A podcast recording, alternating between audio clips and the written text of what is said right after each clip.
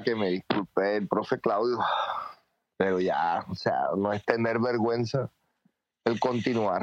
No sé qué pueda pretender.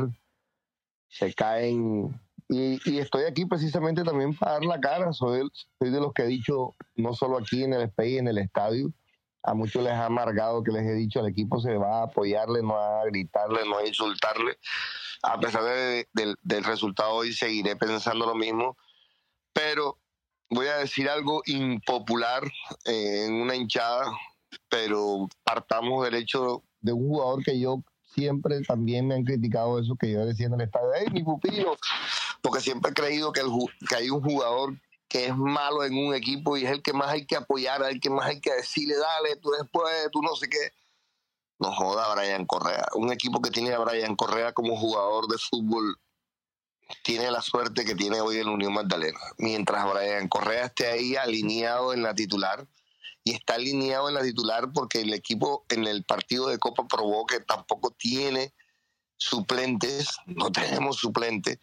Entonces imagínate el reemplazo de Brian Correa. Brian Correa es como dijo Alfredo Otero, que no lo he visto conectarse, pero ahorita tuiteó, lo peor que le ha podido pasar a Unión Magdalena que nunca he visto un jugador, y he visto jugadores malos en la Unión. Yo tengo 50 años, cumplo 51 ahora en junio.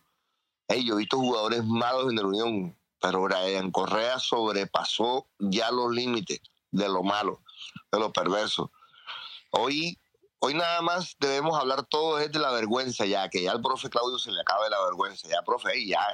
Hay unos que lo defendimos, hay unos que pedimos respeto por usted, pero hoy, hoy, hoy no hay manera de defender nada. No, no, no, no pida más partido, es que en el próximo es que es culpa del arquero. Y todos coincidimos hoy que ya el profe Claudio, chao, entre alguien que sea hoy Miguel Molina.